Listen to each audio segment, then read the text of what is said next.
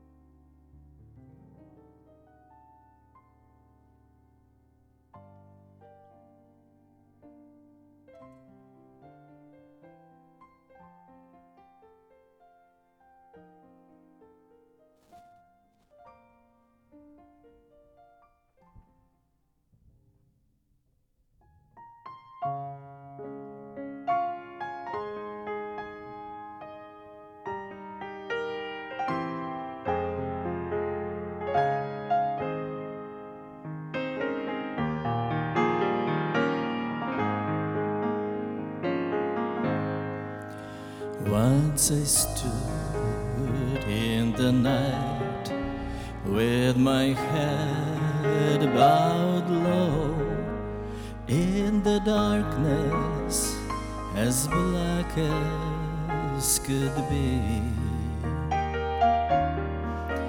and my heart felt alone, and I cried, Oh.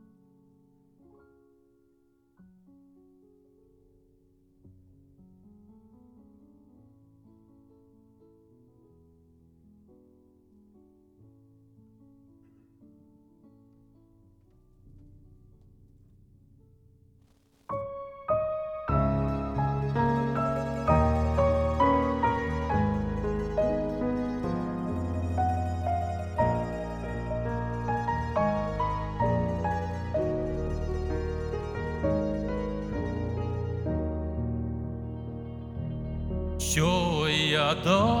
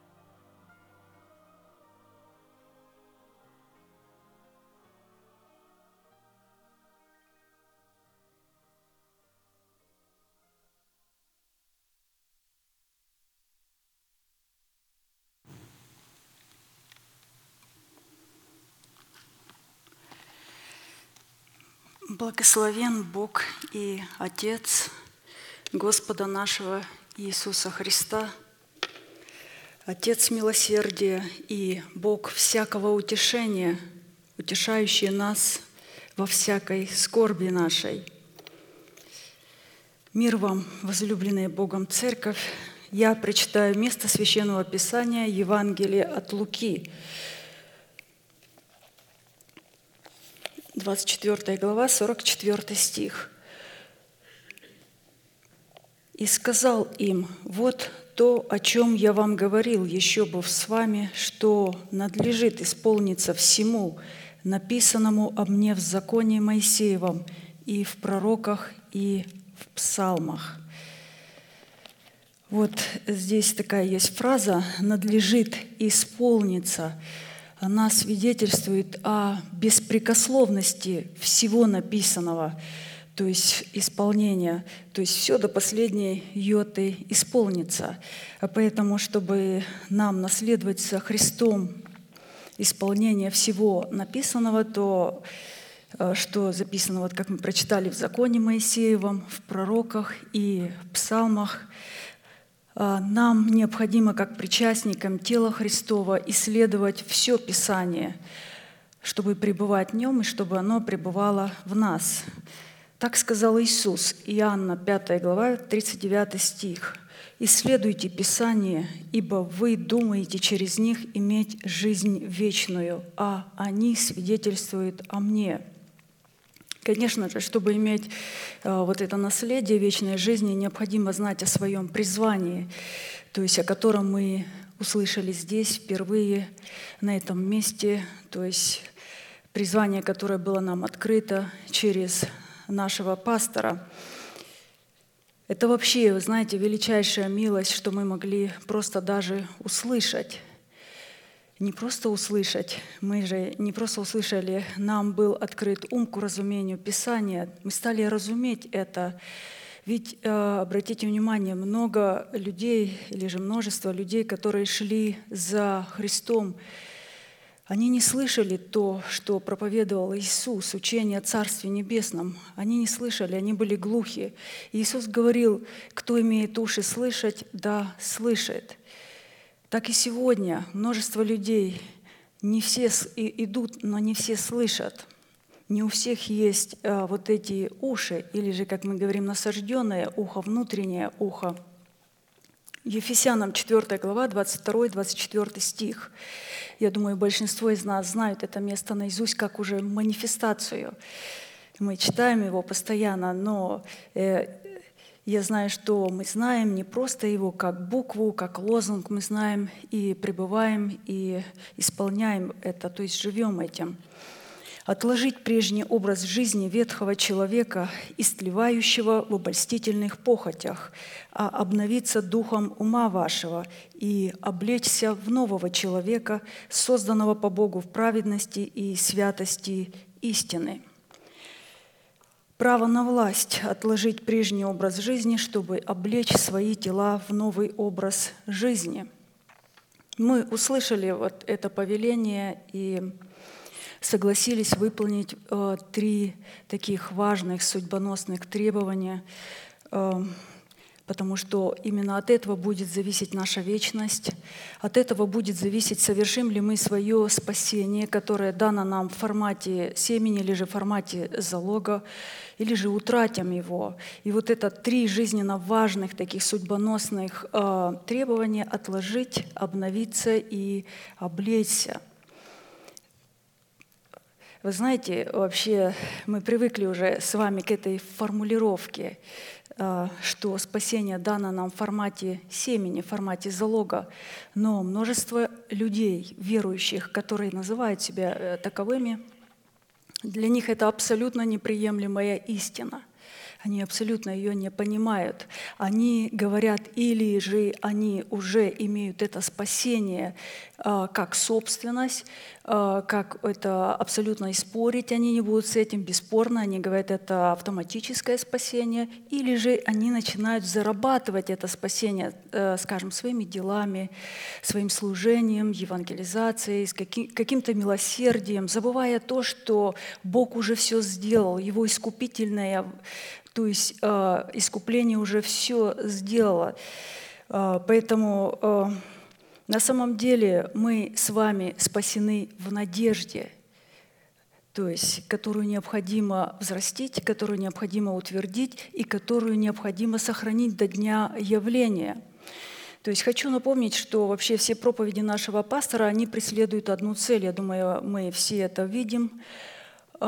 Преследуют одну цель, чтобы прийти в совершенство или же стать совершенными, как наш Небесный Отец. Эту же цель преследовали Христос и все пророки, и все апостолы во все века. Вот почему сегодня мы так много а, рассматриваем а, то есть слышим разные притчи, образы, иносказания, то есть псалмы, где как раз вот показаны вот эти правовые отношения Бога с человеком, то есть которые основаны на клятвенном завете с Богом, которые раскрывают совершенство и суть нашего Небесного Отца. Я прочитаю часть одного псалма сейчас Давида, который был нам представлен, где как раз вот показаны вот эти три важные, э, важных таких жизненных действия, как отложить прежний образ жизни, то есть как избавиться от всех врагов, как внутри нас, так и извне, как обновить свое мышление, то есть переменить образ мышления, и как облечься воскресение Христова, чтобы стать совершенными. И здесь интересно, что Дух Святой раскрыл вот этот образ совершенства Небесного Отца на образе молнии, то есть которую Бог скрывает в своей руке, то есть или в своей длани – то есть однажды Бог так сказал Иову. Он сказал, что он держит э, или же сокрывает в длани своей молнию и повелевает ей кого разить. При этом, когда Бог это говорил Иову, он рассматривал Иова вот этой молнией. Э, я думаю, что Он также сегодня рассматривает всех нас, потому что у нас есть эти характеристики и достоинства вот этой молнии. Мы сейчас прочитаем Псалом 143 с 5 по 8 стих. «Господи, преклони небеса Твои и сойди, коснись гор и воздымятся, блесни молнией и рассей их, пусти стрелы Твои и расстрой их, простри с высоты руку Твою, избавь меня и спаси меня от вод многих, от руки сынов иноплеменных, которых уста говорят суетное, и которых десница, десница лжи. Видите, Давид тоже э, был вот этой сверкающей молнией, то есть видно, что он находился в руке Бога. Во всех своих псалмах он просит и молит Бога, чтобы Бог рассеял, избавил его от всех беззаконных, нечестивых грешников, как со своей земли, как изнутри себя, так и э, вне, чтобы получить право спасти душу свою и усыновить тело. Как вот нам обратить на себя благоволение руки Божией в той сфере, в которой Он бы мог блеснуть молнией так, чтобы рассеять скопление иноплеменников? Потому что за иноплеменниками, вот мы знаем, стоит наша ветхая натура, за которой стоит весь ад и вся преисподняя. Ну, давайте посмотрим вначале на молнии в их физическом таком феномене, то есть что такое молния вообще, как вот рассматривает ее ученый физики. Молнии в их физическом определении – это феномен природного электричества, как источник энергии и света, внезапно проявляемый в пламени огня, сопровождаемого раскатами грома, способный нести смерть и разрушение – то есть мы знаем, что молнии бывают разные, а, их насчитывают более 10 видов. А, ученые вообще могут констатировать вот этот природный физический феномен, но они не могут ему дать точного определения. Например, а, существует такая молния, называется шаровая молния. Вот пастор дал немного такой комментарий, давайте посмотрим. Шаровая молния – это феномен природного электричества, которое имеет шарообразную форму и непредсказуемую траекторию. Это вообще одна из самых редких молний, потому что очевидцы шаровой молнии они описывают ее, что она не просто одноцветная. Вы знаете, когда сверкает молния, она как зигзаг сверкает одного цвета. А вот шарообразная молния, она как шар, раскрашены во все цвета радуги. И поэтому, когда она появляется над городом или над какой-то местностью, это бывает очень редко, над какой э, местностью или городом она появляется, и сама молния редкая, то э, люди принимают ее за инопланетян – те, которые верят сегодня, что инопланетяне есть. Но по сей день феномен вот этот остается малоизученным и представляет как раз почву для спекуляций. На данный момент существует более 600 теорий происхождения молний, о которых можно с уверенностью сказать, что все эти 600 теорий – это территория заблуждения. То есть это подтвердили сами ученые, а, потому что они, они говорят, этот феномен не просто мало изучен, он вообще никак не изученный. То есть ученые уже признали, что даже отдаленно не знают, что это такое. Физики разводят руками, так как э, не могут объяснить и устали говорить, что абсолютно не имеют понятия, э, что такое шаровая молния, которая э, ведет себя так, как почти разумное существо. То есть независимо, скажем, от э, ветра, от прочего, она мо- может двигаться не хаотично, а в любом направлении. Она может проходить сквозь толщи бетоны, может не разбивать бетон, может проходить просто, может проходить сквозь маленькие отверстия и опять становиться. То есть э, очень интересно, что у нее еще она может облетать аккуратно все предметы, которые будут над ней, и поражать свою цель. Учитывая, что под проявлением физических молний в Писании подразумевается проявление молний совершенно иного порядка, мы рассмотрим, то есть мы э, будем рассматривать, конечно, не физические молнии, а будем рассматривать молнию как человека. Что и кого имеет в виду Писание, когда говорит о молнии как о стратегии Бога для рассеяния или же рассеяния нечестивых? В Писании существует более 700 мест, в которых упоминается проявление огня и его значение, и 30 мест, в которых огонь представлен в виде и образе молнии, поэтому вот, ну, следует об этом говорить и знать. Исходя из этого, назначение молний во взаимоотношениях человека с Богом и Бога с человеком является многозначным, многочастным, многогранным и многофункциональным. Давайте сейчас э, вспомним, э, то есть и прочитаем одно библейское событие, в котором образно было представлено, как и каким путем образуется вот э, молния четвертого измерения, то есть это как человек, и затем каким образом она выполняет на земле то, что было предрешено, предрешено ей задолго-задолго на небесах. Это событие Авараки, военачальника, военачальники Израиля во главе с судьей Израиля Диворы, жены Лапидофовой, в подчинении которой он находился, по повелению которой он э, исполнял все войны в Израиле. И его имя как раз означает молния, то есть варак – молния. Пастор отметил, что он вошел в плеяду героев веры. А, э, К евреям а, написано, апостол Павел пишет, что не достает мне времени повествовать о других героях веры, как о Давиде, о Самсоне, о Самуиле, о Гедеоне, о Иефае, о Вараке. То есть Варак как раз был вот этой громоносной молнией, да и все они были вот этой молнией громоносной, разящей такой. Но что интересно, путем для этой молнии или же протоком для излияния воды была судья Израиля, Девора, которую Бог воздвиг в Израиле. То есть она находилась в подчинении своего мужа Лапидофа. Имя Лапидоф означает факел, то есть свет – факел, то есть прообраз э, двух владычественных таких инстанций, двух форматов мудрости, Слово Божие и, Свято, и Святой Дух. То есть это говорит о том, что Девора, и вы знаете, что Девора, значение ее имя пчела, то есть а пчела дает мед. И эти откровения она получала для Варака от своего мужа, то есть от света. Она брала это от истинного Тумима и Урима.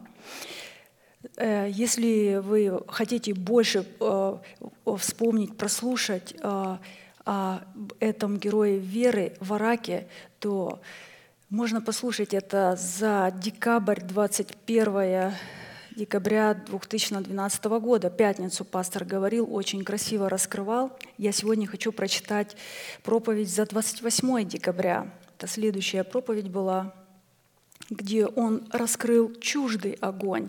Чуждый – это ложный огонь, то есть ложный огонь иноплеменников, и где он э, показал, то есть мы рассмотрим сегодня стратегию, как он образуется, проверим это себе, и поэтому я хочу прочитать вот это повествование, события Судьи, 4 глава, с 1 по 15 стих. «Когда умер Аот, сыны Израилевы стали опять делать злое пред очами Господа, и предал их Господь в руки Иовина, царя Хананского, который царствовал в Ассоре. Военачальником у него был Сисара, который жил в Хорошев Гаиме. И возопили сыны Израилевы Господу, ибо у него было 900 железных колесниц, и он жестоко угнетал сынов Израилевых 20 лет. В то время была судьей Израиля Девора, пророчица, жена Лапидофова. Она жила под пальмою Девориною между Рамою и Вифилем на горе Ефремовой. И приходили к ней сыны Израилевы на суд – Девора послала и призвала Варака, сына Авинаамова из Кедеса Нефалимова, и сказала ему, «Повелевает тебе Господь Бог Израилев, пойди, взойди на гору Фавор, и возьми с собой десять тысяч человек из сынов Нефалимовых и сынов Завулоновых, а я приведу к тебе к потоку Кисону Сисару, военачальника Иовинова, и колесницы его, и многолюдное войско его, и предам его в руки твои». Варак сказал ей, «Если ты пойдешь со мной, пойду, а если не пойдешь со мною, не пойду». Она сказала ему, «Пойти пойду с тобою, только не тебе уже будет слава на всем пути, в который ты идешь, но в руки женщины предаст Господь Сесару». И встала Девора и пошла с Вараком в Кедес. Варак созвал завуланян и нефалимлян в Кедес, и пошли вслед за ним десять тысяч человек, и Девора пошла с ним. И донесли Сесаре, что Варак, сын Авинамов, взошел на гору Фавор – Сисара созвал все колесницы свои, 900 железных колесниц. И весь народ, который у него из Хорошев Гаима к потоку Кисону. И сказала Девора Вараку, «Встань, ибо это тот день, в который Господь предаст Сесару в руки твои.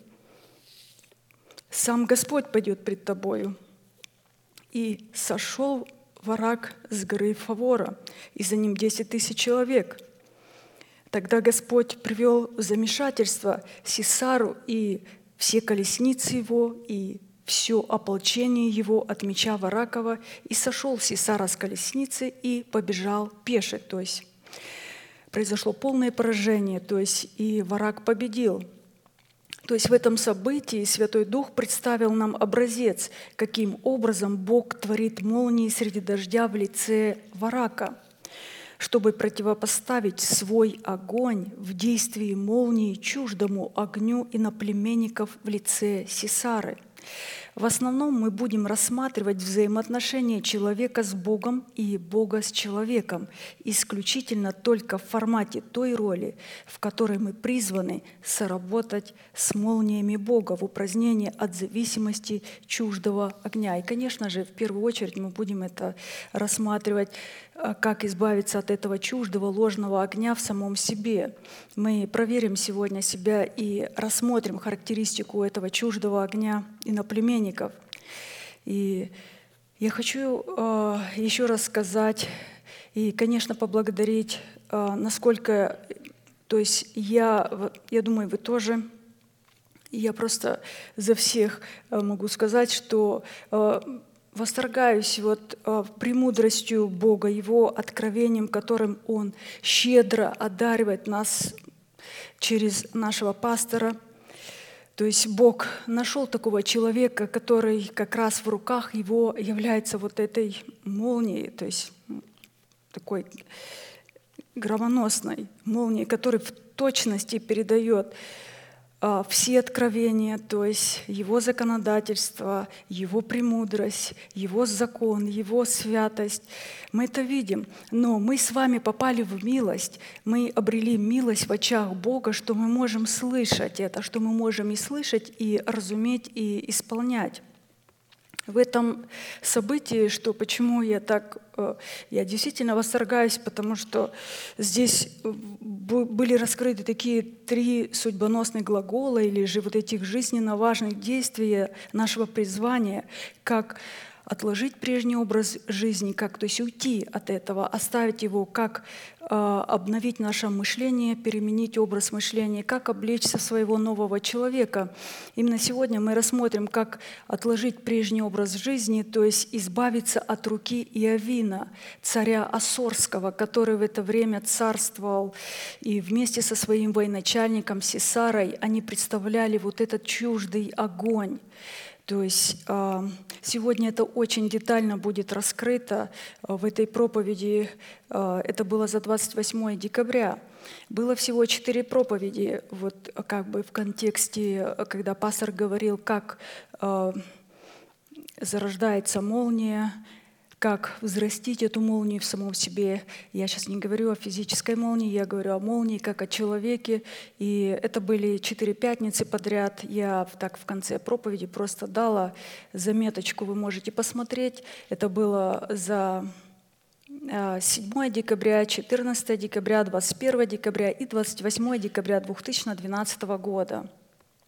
То есть мы э, рассмотрим всех персонажей.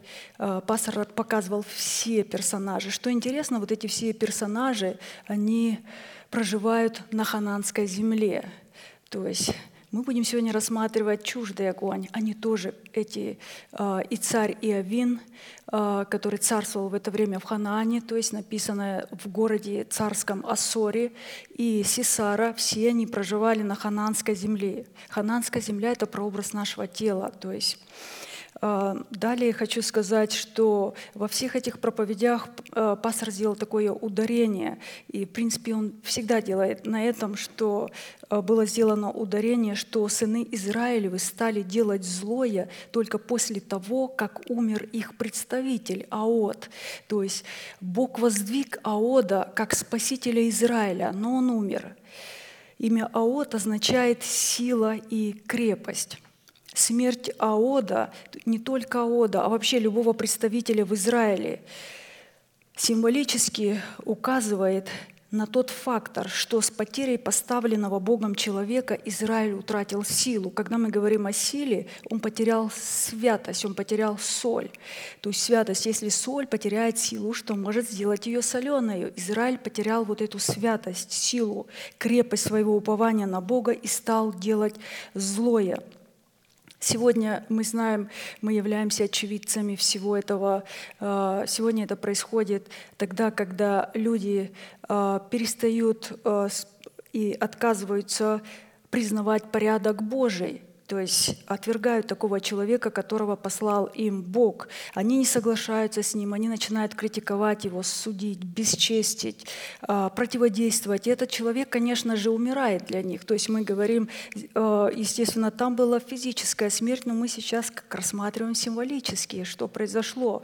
И вы видите, что эти люди очень радуются, когда они покидают а, вот этот порядок Божий, они радуются, они начинают говорить, как хорошо мы сейчас вот имеем такое прямое общение с Богом, с Духом Святым, и не нужен нам никакой посредник. Я думаю, вы часто слышали эти фразы, когда человек говорил, что я имею прямое общение с Христом, я могу сам читать, я могу сам это понимать, и в этот момент они попадают в действие чуждого огня. То есть Бог ставит их на скользкие пути.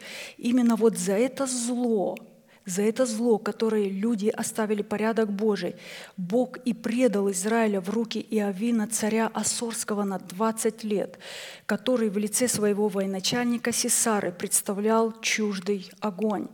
Что указывает на тот фактор, что зло совершаемое Израилем, каким-то образом было связано с нарушением определенных дисциплин вероучения, символически заключенные в число 20.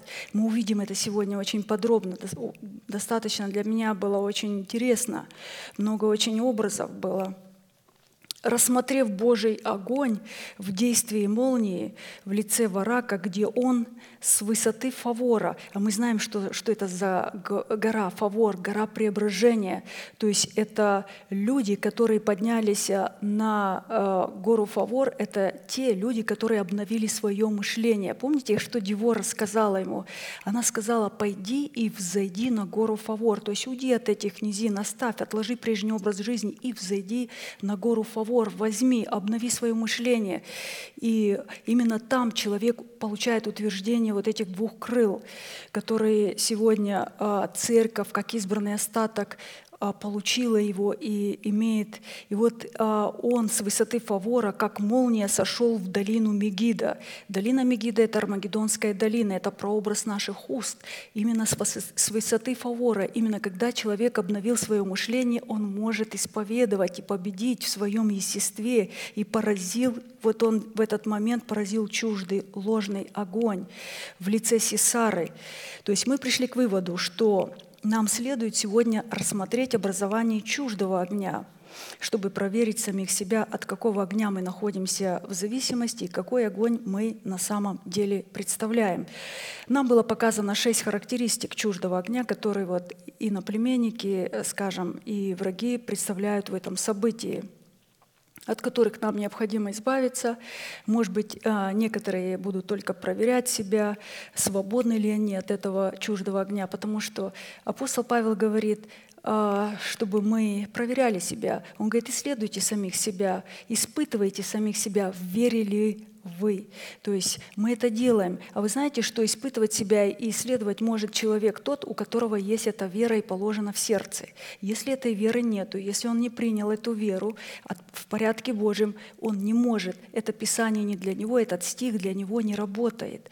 То есть исследовать и испытывать себя может только тот человек, который находится в порядке Божьем который смирил себя, который стал учеником, и он стал а, исследовать и испытывать себя, находится ли он в вере. Потому что, когда придет Бог и начнет он испытывать, то на весах люди, которые отвергли порядок Божий, окажутся очень легкими. А, Я еще здесь э, вс- вспомнила, я обратила здесь внимание, вот знаете, на число 6 и на число 12. Если вы помните, когда пастор показывал, как образовывается истинная молния на образе варака, и он там э, показал интересно вот эту божественную молнию на образе военачальника Варака, Деворы и ее мужа Лапидофа, всех местностей, где они жили, то он там показал таких 12 составляющих. Очень были потрясающие, последовательные, такие истинные, судьбоносные откровения, как стать этой громоносной молнией, чтобы поразить в себе всех врагов внутри себя, за которыми стоит ад, то есть как разрушить державу смерти, как мы говорим, чтобы стать э, вот этой молнией. И он суммировал это все в 12. То есть э, вообще это были э, доктринальные истины, э, то есть которые нельзя нарушить никоим образом. И если кто-то нарушит хотя бы одну из этих истин, которые были показаны, за нарушение хотя бы одной истины или же искажением ее, или же подделкой ее, а, человек будет лишаться вечной жизни, то есть он наследует муку вечную. А, Но это были 12. Но когда он а, сегодня, вот мы будем видеть вот эти, показывал чуждый огонь, то он показ, показал только шесть характеристик. И я посмотрела на эти цифры, что они значат. Интересно, ну, э, я имею в виду, как посмотрела, мы это знаем, мы слышали, я просто напоминаю. А, То есть а, вся суть в том, что это не просто Ам, нам уже очень хорошо известно, что такое 12. 12 – это божественная цифра, это божественный порядок Бога, который Бог превозносит а, как на небесах, как во святилище в церкви, так и внутри. То есть это когда превозносится Бог, превозносится Его Слово, превозносится Его порядок. То есть когда человек, все начинается, когда человек признает порядок Божий в человеке, которого Бог послал. Когда же мы рассматриваем число 6, то есть мы знаем, 6 – это число человеческое. Вот как раз здесь наоборот, здесь отвергается божественный порядок.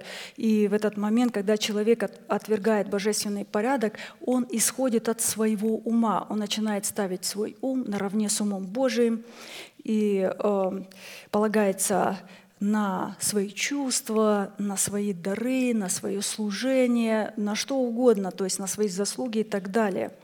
То есть поэтому я просто показала, что каждая э, деталь очень имеет значение. Вот э, когда мы рассматривали красоту божественной молнии, пастор показал красоту в 12, в порядке Божьем.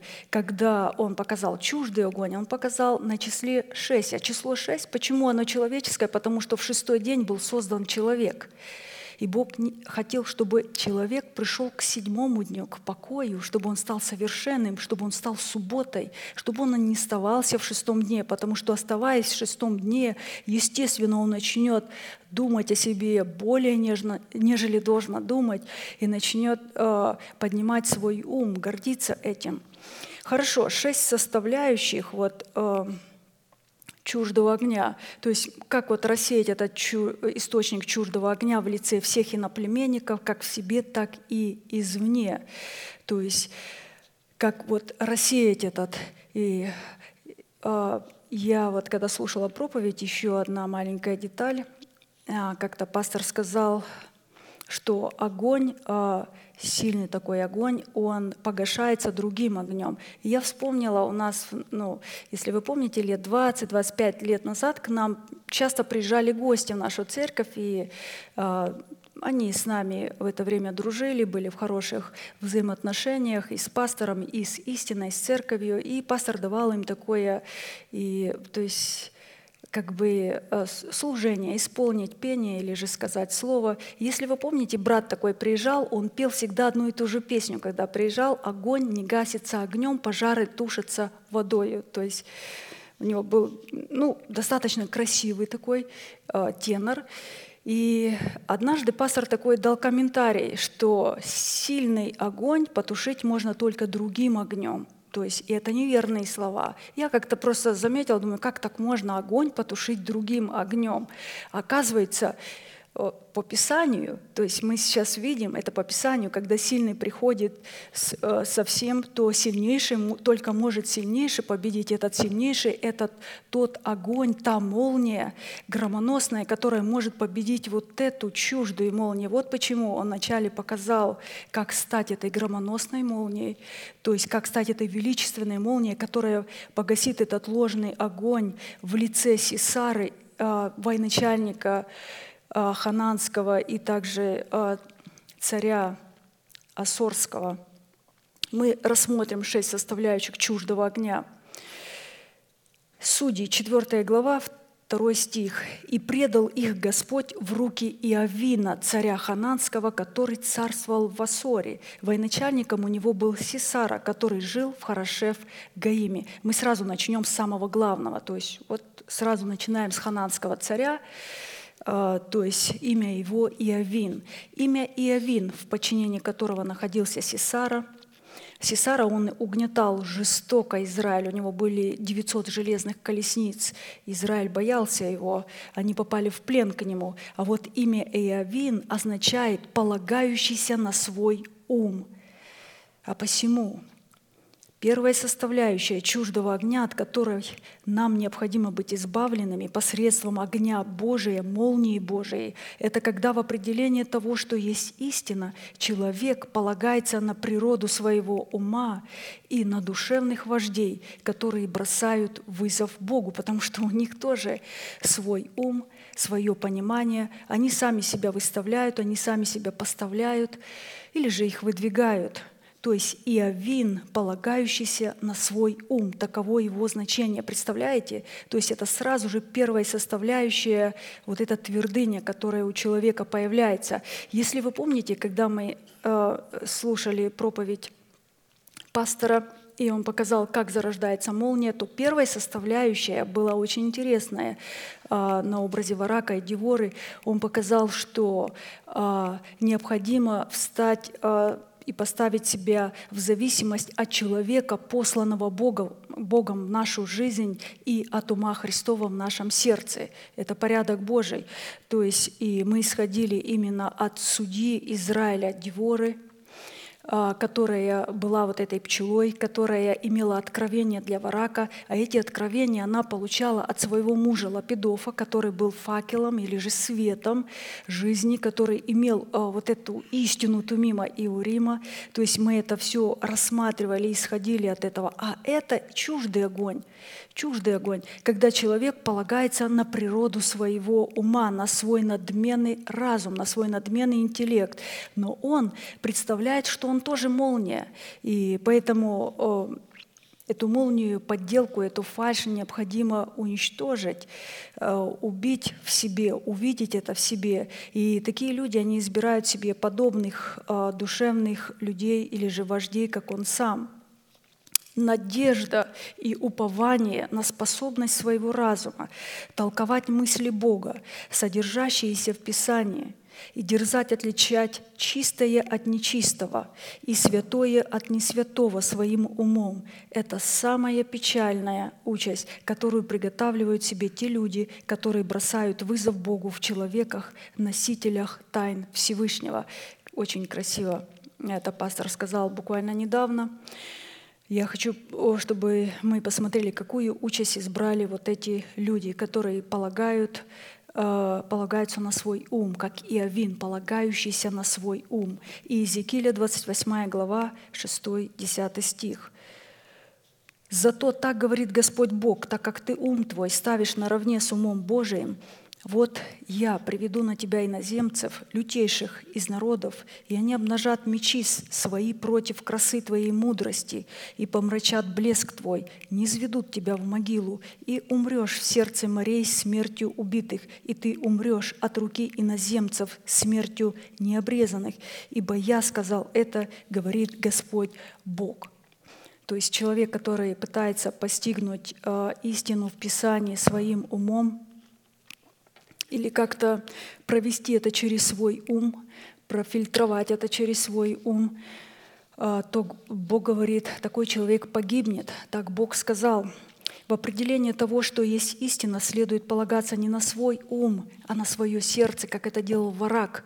Варак не полагался на свой ум, он полагался на свое сердце, в сердце, которое он положил истину Тумима, которую он получал через Дивору, пророчицу, судью Израиля, которая для него была вот эти и давала ему откровения. Она давала ему этот мед. В свою очередь Дивора получала эти откровения от мужа своего Лапидофа, который являлся факелом, светом. Еще раз просто. Но здесь мы видим где пастор пишет, в определение того, что есть истина, следует полагаться не на свой ум, а на свое сердце, которое при наличии в нем непорочной совести, непорочная совесть только может быть тогда, когда там есть истина Тумима и Урима, подскажет нам, кто говорит истину, а кто говорит ложь.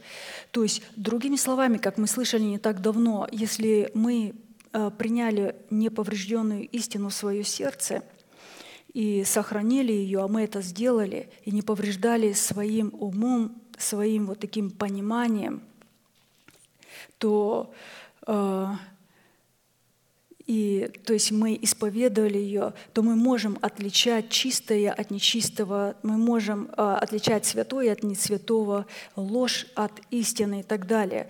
Вот посмотрите, как э, 1 Иоанна, 2 глава, 18-21 стих – то есть эти люди, которые имеют неповрежденную истину, они имеют э, здесь помазание от Святого Духа. Вот эти два формата мудрости. Э, дети, последнее время. И как вы слышали, что придет Антихрист, и теперь появилось много антихристов, то мы и познаем из того, что последнее время. Они вышли от нас, но не были наши, ибо если бы они были наши, то остались бы с нами. Но они вышли, и через то открылось, что не все наши. Впрочем, вы имеете помазание от святого, вы имеете два формата мудрости, то есть тумим истину и Дух Святой, свет Урима, который открывает это, и знаете все. Я написал вам не потому, что вы не знали истины, но потому, что вы знаете ее, равно как и то, что всякая ложь не, не от истины. То есть можно сделать такой итог, если мы вот поставили себя в зависимость, э, как мы говорим, от человека, посланного Богом, а мы это сделали с вами. Это говорит о том, что мы отказались толковать а, мысли своим умом, и в нашей хананской земле нету этого царя Иовина. У нас есть Девора, судья Девора, жена пророчицы, то есть жена Лапидофова, и Варак, то есть мы это помним.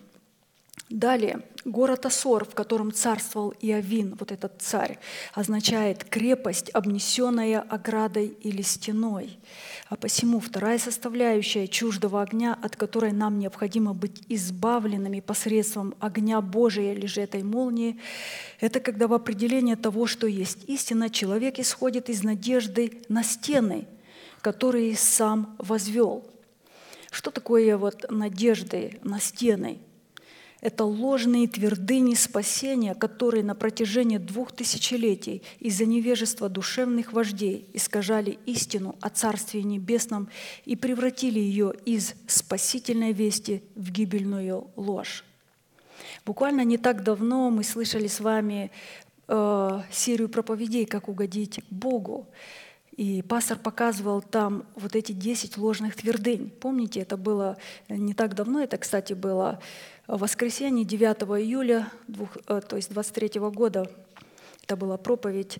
Мы как раз слышали, и э, я хочу сказать, что когда пастор говорил и показывал вот эти 10 ложных твердынь, он сказал, я бы мог показать намного больше – и мы слышим, и он показывает, и мы видим это. Но здесь он ярко изобличает одну вот эту составляющую такую, которая явля...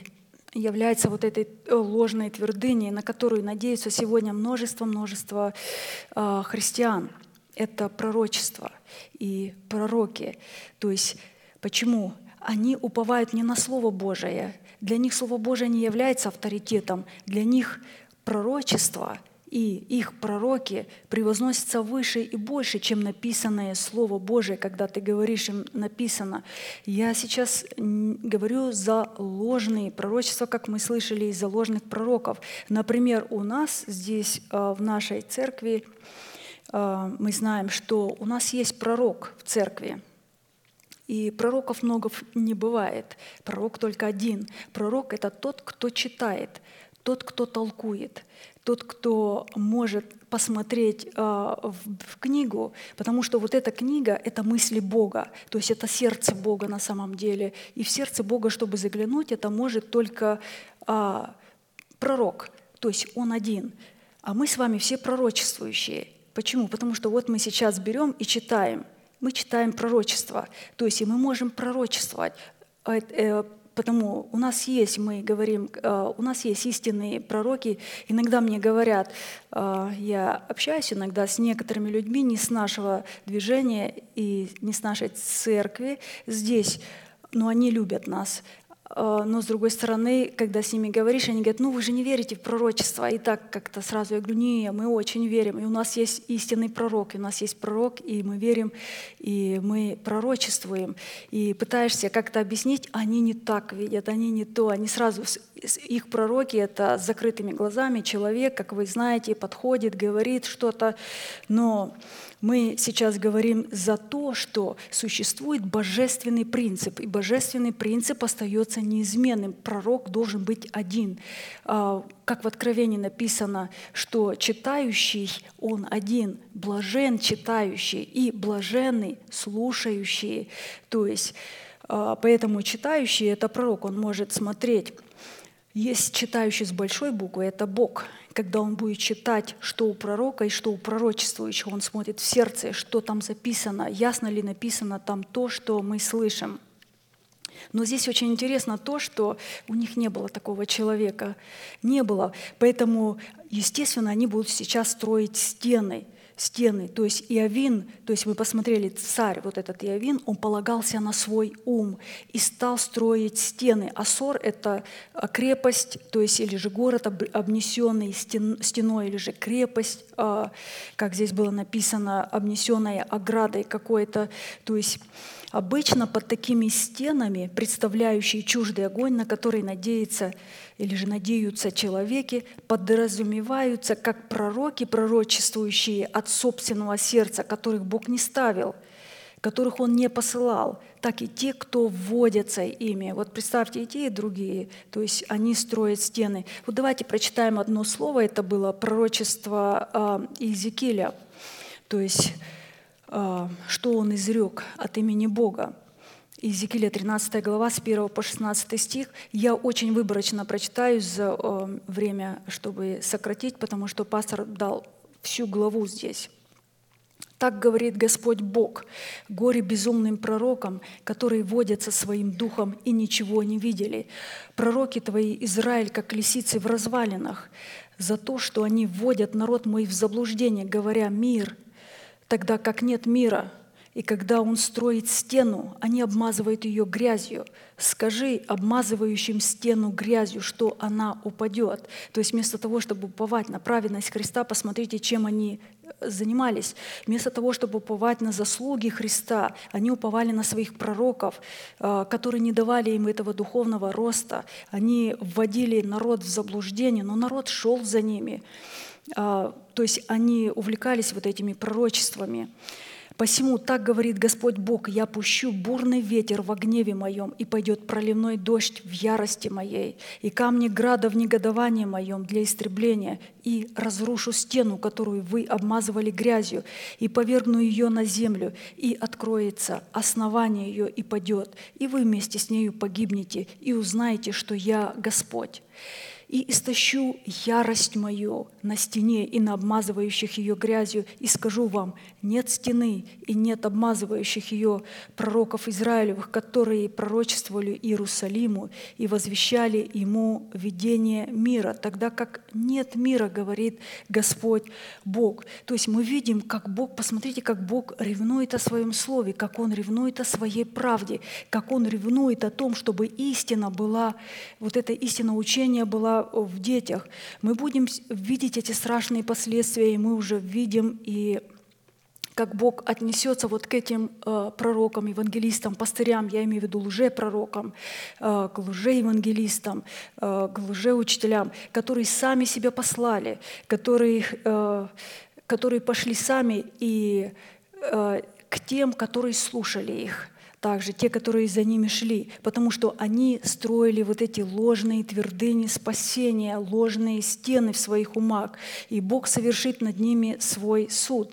Сегодня очень множество людей, множество, множество, я говорю за верующих людей, которые увлекаются ими, они увлекаются их проповедями, то есть, э, которые говорятся от их собственного ума, где настолько сильно искажается истина. Они увлеч- увлекаются пророчествами, которые также, э, то есть они обмазывают как, как здесь написано, ложью и грязью. Под ними, э, когда вы смотрите, под ними стоят катастрофические цифры просмотров. То есть очень много людей смотрят. Посмотрите, что Бог говорит. Он говорит, я истощу ярость мою на них. Я истреблю их в негодовании моем. Посмотрите, какую ярость Бог э, в негодовании э, даст на тех, которые уповают на те стены, которые сами возвели. То есть на, скажем, на свою праведность, которую уповали, самоправедные такие, на свои дела, на свои заслуги, на служение какое-то, на евангелизации и так далее. Это ложные стены, ложные твердыни.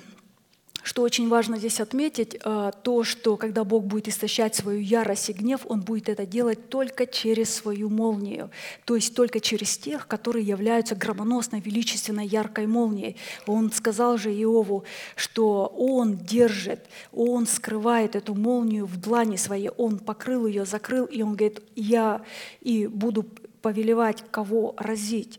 То есть поэтому Бог будет это делать через людей. А, чаши гнева также будут изливаться через людей, потому что это люди будут этими чашами гнева. Но мы с вами уповаем на Слово Божие. Мы уповаем на Слово Божие, помазанное Духом Святым, которое истолковано и исходит из, от человека или же от его посланников.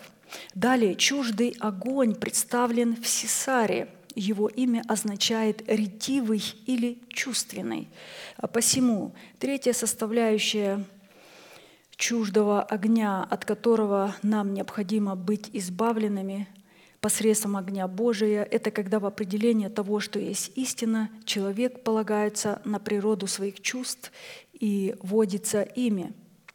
Вот иногда, эм, то есть мы слышим, э, люди говорят, я чувствую, что Бог меня оставил, я чувствую, что мои молитвы не доходят до Бога, я чувствую себя каким-то одиноким, оставленным. Кажется, я молюсь, но обстоятельства никак не, не меняются. То есть, а, то есть а, мы не должны исходить из того, что мы чувствуем. Если мы ничего не сделали, не согрешили, ничего не сделали аномального, а чувства такие приходят, то надо переносить я вам э, передаю просто слова, которыми была утешена э, много раз, когда пастор говорил, как э, отсюда с проповеди, так и лично. Э, я тоже очень много раз приходила, задавала ему вопросы, ну, когда безо всякой причины приходила вот какая-то оставленность, пустота, то есть и я спрашивала, почему почему вообще такое гнетущее чувство приходит, как будто ты согрешил, ты не согрешил, как будто ты виновен, но ты не виновен, и ты не можешь понять, что ты сделал не так, то и его ответ был примерно такой. Он, он говорил, если а, ты точно знаешь, что ты не нарушил связи с Богом, если ты точно знаешь, что ты не нарушил связи с церковью, с ближними, с истиной, ты продолжаешь э, размышлять и успокаиваться о Боге. А, то есть, но чувства остаются, они начинают гнет, э, давить как бы тебя, якобы ты не безразличен для Бога, ты не нужен. То он говорит, просто надо не обращать внимания и переносить это. А, ты знаешь, что это не так. То, что ты слышишь по чувствам, понимаешь или видишь, это не так. Почему? Потому что иногда Бог помещает человека в такие обстоятельства, как мы говорим, это тесные обстоятельства. То есть Он допускает такие обстоятельства в нашей жизни, когда необходимо пройти, скажем, ну, долину смертной тени, как мы говорим, или же долину плача. И это, это привилегия. Ведь ведь это не для всех. Вы скажете, что за привилегия, для чего? Это кратковременные страдания. Эм, что, потому что когда человек пройдет вот эту долину и пройдет ее тихо, верно, спокойно, перенося все трудности, которые выпали ему, то есть иногда придется идти долго – то Бог откроет для такого человека удивительные источники благословения. И вот пастор сейчас не так давно сказал, ну, он, он говорил это мне, чтобы я передала некоторым святым. Он сказал, мы очень счастливые, даже он сказал, мы наисчастливейшие люди, что мы знаем истину. То есть Потому что именно в долине, то есть человек оказывает Богу верность, он, он уже не паникует там.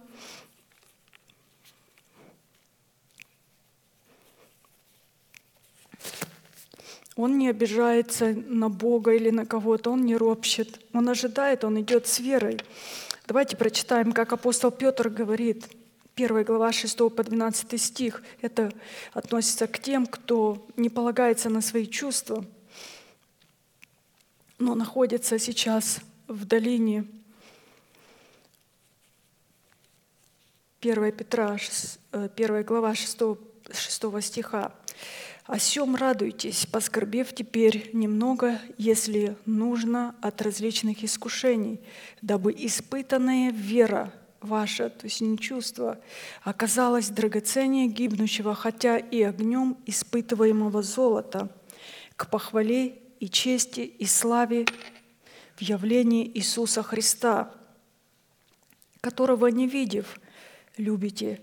То есть не чувство тут, а нужно знание иметь, информацию, и которого доселе не видя, но веруя в Него, радуйтесь радостью неизреченную и преславную, достигая, наконец, верою вашей спасения душ. Почему мы вообще радуемся? Потому что мы уповаем не на чувства, а мы уповаем на ту информацию, на ту истину, на ту веру, которую мы поместили в свое сердце, которую мы приняли, которую сокрыли в сердце и исповедуем с радостью. Здесь говорится о Сесаре, то есть военачальнике наплеменников, от которого нам необходимо избавиться. Сесара чувственный, ретивый, полагающийся на свои чувства и эмоции, на то, что видит, слышит в видимой сфере – Важно отметить э, здесь э, одну такую вещь. Э, пастор сделал здесь такую заметку, что это говорится о всех верующих людях. Почему? Потому что они находятся во всех церквах, во всех деноминациях, во всех конфессиях, потому что они живут на территории хананской земли. И территория хананской земли – это как и образ церкви, так и образ нашего тела. Поэтому здесь представлены люди, которые водятся своими чувствами. То есть все персонажи нас. Вот как о них сказал апостол Петр, только уже немного ниже, во втором э, послании Петра, 2 глава, 12 стих. Люди, которые водятся чувствами – эмоциями, а не верой. Он говорит, они, как бессловесные животные, водимые природой, рожденные на уловление и истребление, злословие то, чего не понимают, в растлении своем истребятся. Это состояние, когда человек водится неверою от слушания проповедуемого слова, исходящего от того, кого поставил Бог, от того, что он сам избирает посредством своего физического видения и посредством своих физических чувствований – мы себя сейчас, конечно, проверяем. А, давайте дальше посмотрим. Четвертая характеристика, где живет Сесара, военачальник иноплеменников, а, то есть где прячутся вот эти чувства, эмоции, зачем они стоят. Потому что мы сейчас говорим о ложном огне таких чувств или же о ложной молнии – Хорошев Гаим – это место жительства Сесары, означает лес язычников или же режущее орудие язычников. Очень интересное место, где жил Сесара. А, то есть здесь представлены как раз люди, которые не отложили а, ветхого человека в лице вот этих вот эмоций, всяких так проявлений, когда у человека необузданные, неуравновешенные эмоции, которые выражаются в гневе, в распри, а, то есть такие взвинченные, как говорят. Четвертая составляющая чуждого огня, от которой нам необходимо быть избавленными посредством огня Божия, это когда в утверждение того, что есть истина, человек исповедует вещи, которые не являются верой его сердца. Дело в том, что вот этим режущим орудием является наш язык. Здесь пастор показал, что когда человек исповедует не веру своего сердца, то есть а слова или же слова неверия, э, которых нет в сердце, это и есть режущее орудие. Притом режущее орудие – это тогда, когда скажем, наш язык абсолютно не связан с нашим сердцем. Это такое состояние, когда человек исповедует своими устами не веру от слушания проповедуемого слова, исходящего от того, кого поставил Бог, а голую информацию, как мы говорим, просто лозунг или же формулировку, которую он не покорил самого себя и которая не стала верой его сердца, когда Бог говорит, что вы говорите, Господи, Господи, а слова мои бросаете за себя – Такая информация и такое исповедание – это буква, лишенная духа, которая убивает, то есть несет смерть, а не жизнь. 2 Коринфянам, 3 глава, 6 стих. «Он дал нам способность быть служителями Нового Завета не буквой, но духа, потому что буква убивает, а дух животворит». Поэтому вот такое исповедание называется режущим орудием и представлено оно в Писании в предмете человеческого гнева – который по прихоти своей перерезывает жилы тельца. Очень интересный образ здесь пастор показал, а, вот этого вот на образе, а, где жил Сисара, он жил в Хороше в Гаиме, и прообраз это режущее орудие язычников такое. Он был показан нам на Симеоне и Левии. Вы помните, Иаков благословлял своих сыновей, и он о каждом из них отдельно говорил пророческое будущее, то есть пророчество. Но вот Симеона и Левия он поставил вместе, и вместе им дал пророчество, то есть этих братьев поставил вместе. Мы хорошо помним событие, которое произошло с, э, с их сестрой, и как они решили отомстить за свою сестру Дину. Это были два брата, это были два брата и, а, и сестра их Дина, которые были от э, жены Иакова Лии. То есть она родила Рувима, Симеона, Левия, Иуду и Дину. И вот Симеон и Левий, братья, орудия жестокости, мечи их. То есть режущие орудия. В совет их да не внидит душа моя, и к собранию их да не приобщится слава моя, ибо они во гневе своем убили мужа, и по прихоти своей перерезали жилы тельца. Проклят гнев их, он защищает их, кстати, Отец, ибо жесток, и ярость их, ибо свирепа.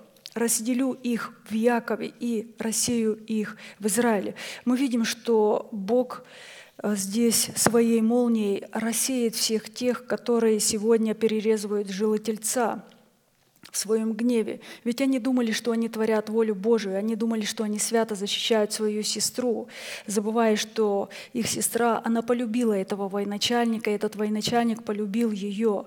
И что интересно, вот э, э, здесь так интересно, э, он увлек весь народ свой к Богу Израилеву. Здесь пастор отметил, вы больше никогда не найдете Писании ни одного такого миссионера, который вместе со своим отцом привел весь народ до одного, до единого к Богу Израилеву.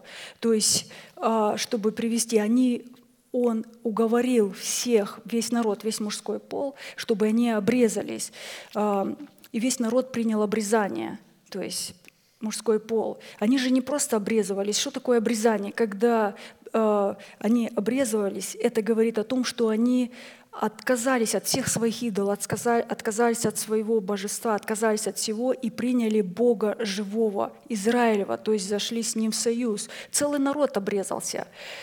А они, Симеон и Левий, в это время взяли свои мечи, и когда они отдыхали, то есть э, мужской пол отдыхал, то есть, э, то есть они переносили определенные неудобства. Они не собирались в это время, конечно же, воевать или же не собирались сражаться, тем более они не думали даже, что на них нападут. Это было очень вероломное такое убийство, можно сказать.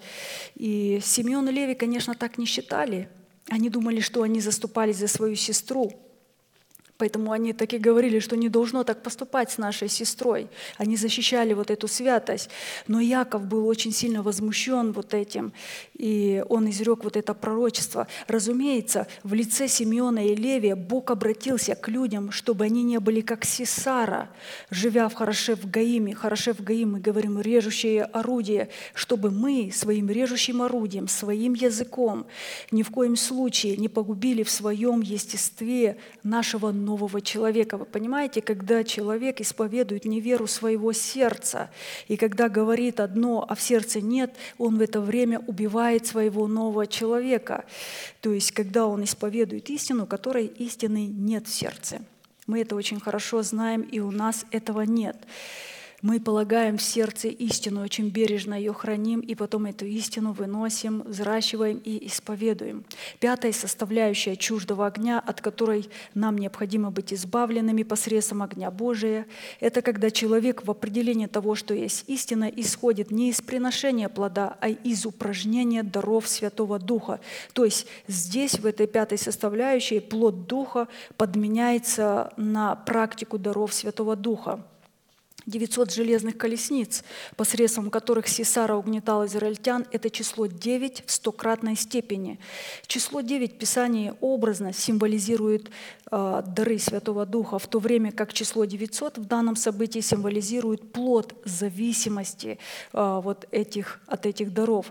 Вот когда мы посеяли 9, э, там пастор объясняет, оно принесло, скажем, каждое по 100.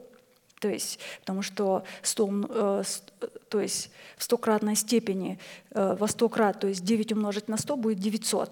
То есть здесь говорится о каком-то посеве. То есть когда люди увлекаются дарами Святого Духа, то они обязательно пожнут стократный урожай. И этот стократный урожай будет выражаться вот именно в их зависимости. Они не платят цены посева, чтобы взрастить плод. Они увлекаются дарами, они практикуют дары, они сделали все ударение на дары, не соображая, что невозможно то есть, э, упражнять дары Святого Духа, э, тем более учить людей. Вы знаете, вот вы же видите, иногда даже э, учат, делают такие, скажем, передачи по ТВ, пишут книги, делают кружки в церквах, где учат как изгонять бесов, как пророчествовать, как исцелять. Но это дары Святого Духа.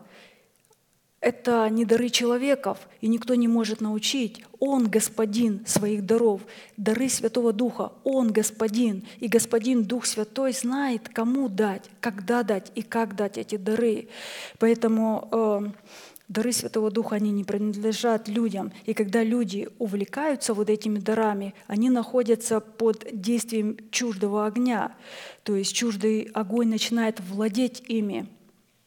И, конечно, он пожрет во время жатвы их, потому что мы знаем один неизменный божественный принцип, то есть это мы слышим, то, от чего мы зависим, и то, на что мы уповаем или же полагаемся, или смотрим, оно э, становится нашим идолом и Богом. И однажды мы услышим вот такие страшные слова от Бога в свой адрес. «Отойдите от меня, я никогда не знал вас». Матфея 7 глава, 19-23 стих, когда написано «Многие скажут мне в тот день, Господи, Господи, не Твоего ли имени мы пророчествовали, не Твоим ли именем бесов изгоняли, не Твоим ли именем многие чудеса творили?» И тогда объявлю им «Я никогда не знал вас, отойдите от меня, делающие беззаконие». То есть за то, что человек отвергает вот этот порядок Божий, как мы сказали, они отвергли этот порядок Божий, это великое зло. Они попали под суд Сесары. У него было 900 железных колесниц, и Израиль попал под суд. Э, Сегодня тоже э, можно так увидеть, как люди, они очень боятся пророчеств на самом деле, но они льнут к этим пророкам и пророчествам. Чуть что они бегут к пророкам, хотя боятся, они знают, что пророки ничего доброго не скажут. Обязательно скажет э, какое-то зло, какую-то пагубу, что-то предрекают, что-то предвещают. Они постоянно наказывают как-то, они ставят человека в положение, чтобы человек э, постоянно себя судил, осуждал, находился в осуждении. Они отлучают от церкви и так далее. То есть делают такие вещи, но самое главное, они ударение делают не на плоде, а на, на даре. То есть жатва будет очень ужасной будет э, жатвой и для тех, кто взял в плен, и для тех, кто попал в плен. Потому что как те, так и другие, они отвергли порядок Божий. И вот Бог объявит им, «Я никогда не знал вас, отойдите от меня, делающие беззаконие, потому что вы подменили плод Духа на дары Святого Духа». Опять же, мы сейчас проверяем это, и у нас этого нет.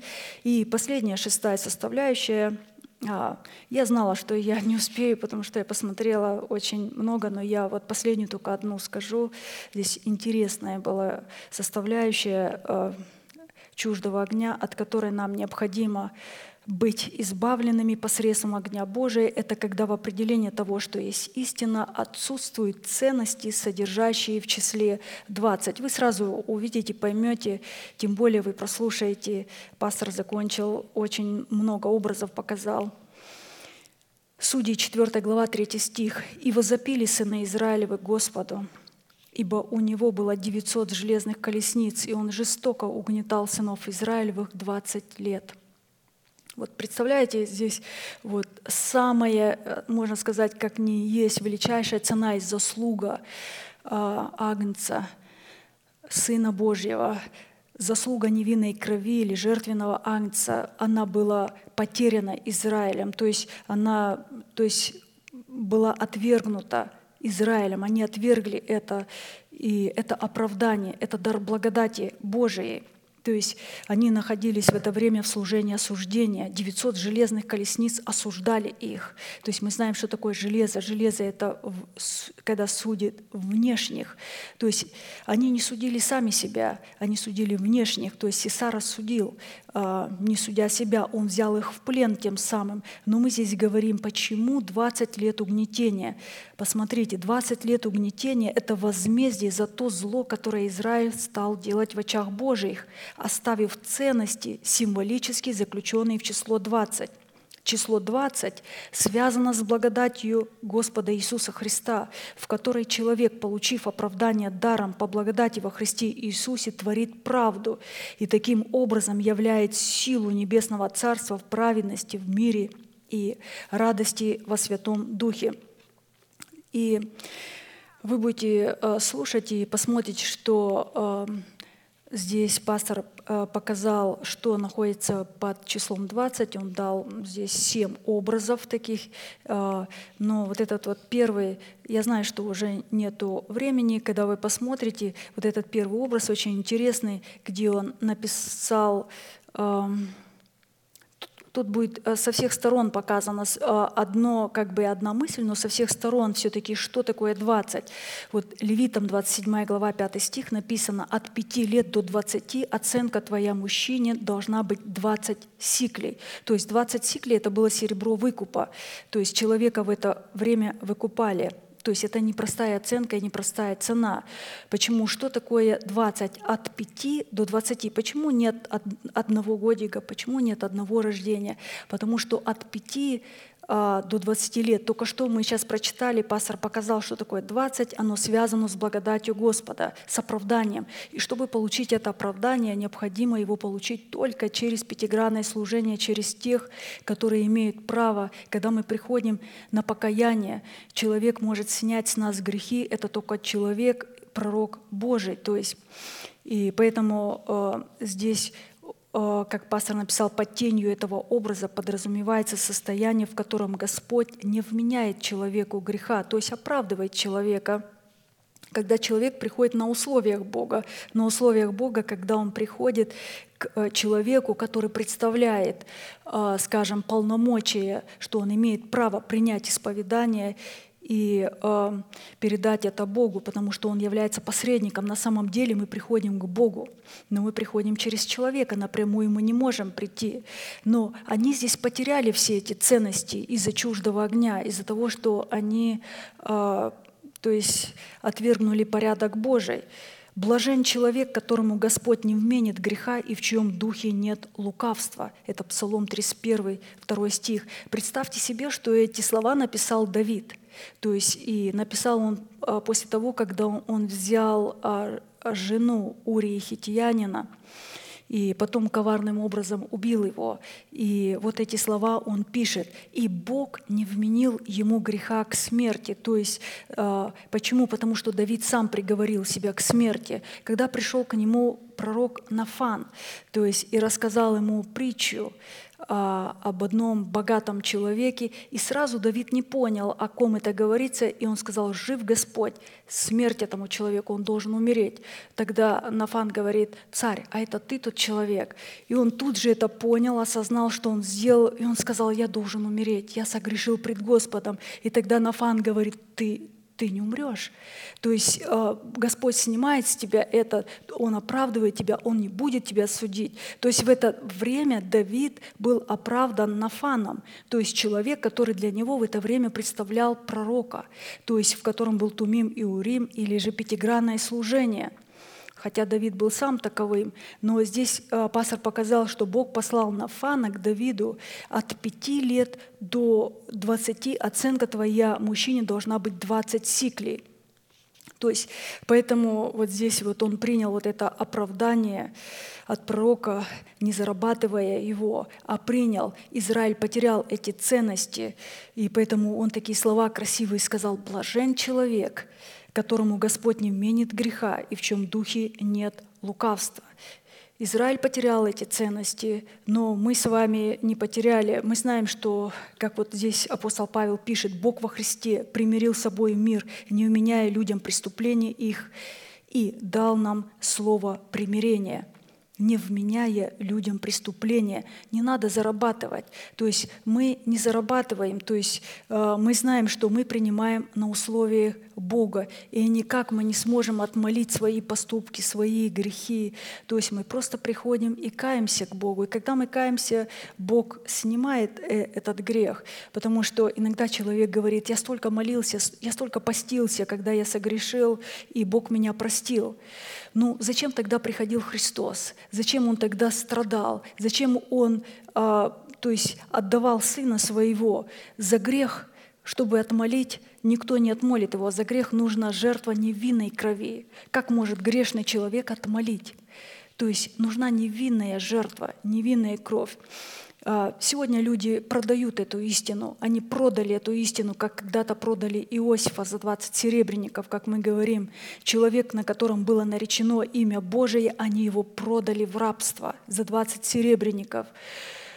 То есть и стали зарабатывать себе спасение. Почему на 20 лет они попали в плен? Потому что стали зарабатывать себе спасение. Это один образ, но там было еще семь, шесть. То есть все было, в общем-то, 7. Я хочу сказать, что мы с вами пребываем в этом а, удивительном и а, прекрасном месте, где возвеличивается как раз-то вот это Божье оправдание, то есть Божья благодать, служение примирения с Богом постоянно, где мы можем каяться. Поэтому мы склоним наши колени пред Богом, головы и будем молиться и благодарить Бога за то чудное слово, которое Бог продолжает передавать нам и давать нам, и кормить нас этой манной.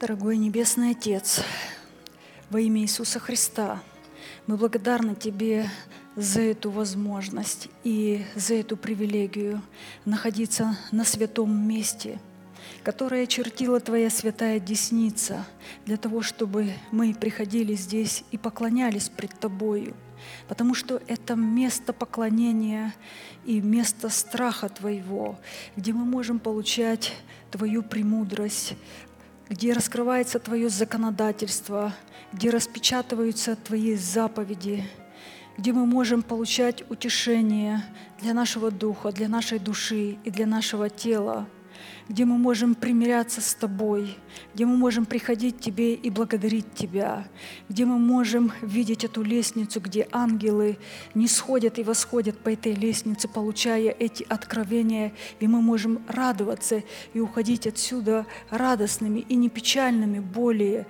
когда Ты насыщаешь нас таким словом и таким обетованием. Ты показываешь, кто мы и что мы. И мы сегодня, как рабы Твои, облеклись мантию ученика, которая возвела нас в достоинство высокого статуса раба Господня, где мы приходим как ученики, чтобы получить это слово и продолжать учиться, продолжать учиться так, как Ты учился у своего отца и продолжаешь учиться, потому что мы открываем ухо свое, чтобы слышать это слово. Мы приготавливаем сердце свое, когда приходим на это место. И мы благодарим Тебя за то, что мы можем, находясь на этом месте, которое является мировым Сионом, Сионом, где мы можем приходить как в церковь, где есть и присутствует Твоя сила, Твое помазание – чтобы получить в нашу чистую непорочную совесть те откровения, которые Ты нам даешь. Потому что в нашей непорочной совести заложена та истина, тот фундамент, того учения, которое мы сегодня продолжаем слышать, получать, научаться, размышлять, рассуждать, утверждать, вникать в это Слово. Потому что Ты сказал, спасется только тот, кто превознесет Слово Свое в храме своего тела превыше всего, как это превознес Ты на небесах и поклонился пред Своим Словом. И мы сегодня превозносим это Слово, которое мы слышим. Мы любим его, и мы вникаем в него. Мы слушаем его постоянно и размышляем, и скрываем его в своем сердце в неповрежденном виде, в неискаженном виде, чтобы быть Твоим благоуханием на всяком месте, где бы мы ни находились, чтобы всякий раз, когда мы выходили из церкви, и мы выходили и выносили это слово вместе с собою. Мы благодарим Тебя, что Твой принцип божественный таков, что Ты в наше сердце посылаешь ту истину только через своего пророка и через своего человека. И мы получили эту истину, и поэтому мы благодарны. Мы действительно самые счастливые люди на планете Земля, потому что мы ожидаем сегодня того удивительного обетования, в котором мы находимся, в котором мы облекаемся посредством наших исповеданий потому что мы уже произвели победу, и мы продолжаем жить по духу. Те святые, которые живут по духу, они не смотрят на свои эмоции, они не смотрят на свои чувства, они называют несуществующее существующим. Они смотрят так далеко, как смотрят глаза праведника на то обетование, которое вскоре облечет нас. Мы смотрим и поднимаемся на вершину той скалы, как когда-то поднялся орел, праведник, и смотрел издалека на то обетование, которое Ты открыл нам сегодня в преддверии нашей надежды. Мы продолжаем преклоняться перед этим и ожидать искупления наших тел, потому что Ты пообещал в клятве, что Ты это соделаешь, и мы ожидаем, и мы приготавливаемся ко встрече. Мы стоим и ожидаем и молим Тебя, Господи, да будут наши уста отверсты, чтобы мы провозглашали Тебе и хвалили имя Твое, потому что Ты не принимаешь просто жертвы, Ты принимаешь жертву, которая исходит из сердца, которая наполнена Твоей истиной, помазанным Словом Твоим, и мы можем исповедовать ее, мы можем говорить, мы можем радоваться, и Ты такую хвалу приемлешь, и Ты не отвернешь лица своего от такой хвалы. Мы благодарим Тебя, чтобы и молим Тебя, чтобы Ты облагодетельствовал церковь Твою, Сион Твой, Израиль Твой, чтобы Ты воздвиг стены Иерусалима, чтобы был мир Иерусалиму, мир избранному Иерусалиму. Ты сказал, что Израиль как песок морской, их много, но спасется только остаток, тот остаток, который принят примет Бога Израилева, тот остаток, который примет Бога Израилева в обрезании, в крещении, в смерти, который признает Христа как Мессию. И мы благодарим Тебя, что мы стали частью Израиля, что мы соединились с Израилем, и мы стали одно. Твоя искупительная жертва соделала это. Мы благодарим Тебя, что мы сегодня исходим от Твоего порядка Божия, который воздвигнут здесь, на этом месте, от порядка того пророка, который сегодня нам выносит эти удивительные откровения, и мы погружаемся в них больше и больше, и они обнимают нас, они утешают нас, и Ты взращиваешь нас, чтобы мы стали этой удивительной молнией в Твоих руках, в Твоих руках, чтобы Ты скрывал нас, сокрывал нас, и таким путем Ты повелишь нам, кого разить, и мы в первую очередь будем разить всех врагов внутри себя.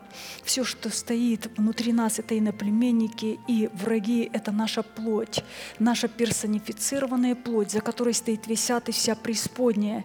И мы сегодня благодарим Тебя, что силой креста Христова, соработая с Тобой, мы может, можем разрушить державу смерти в нашем теле и воздвигнуть державу воскресения.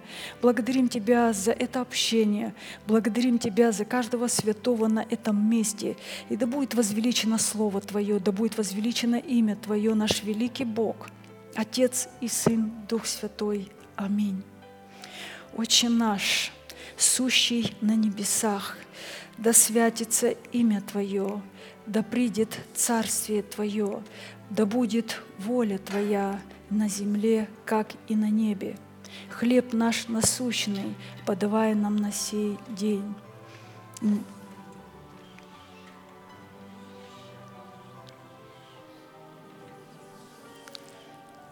но избавь нас от лукавого, ибо Твое есть царство и сила и слава во веки. Аминь.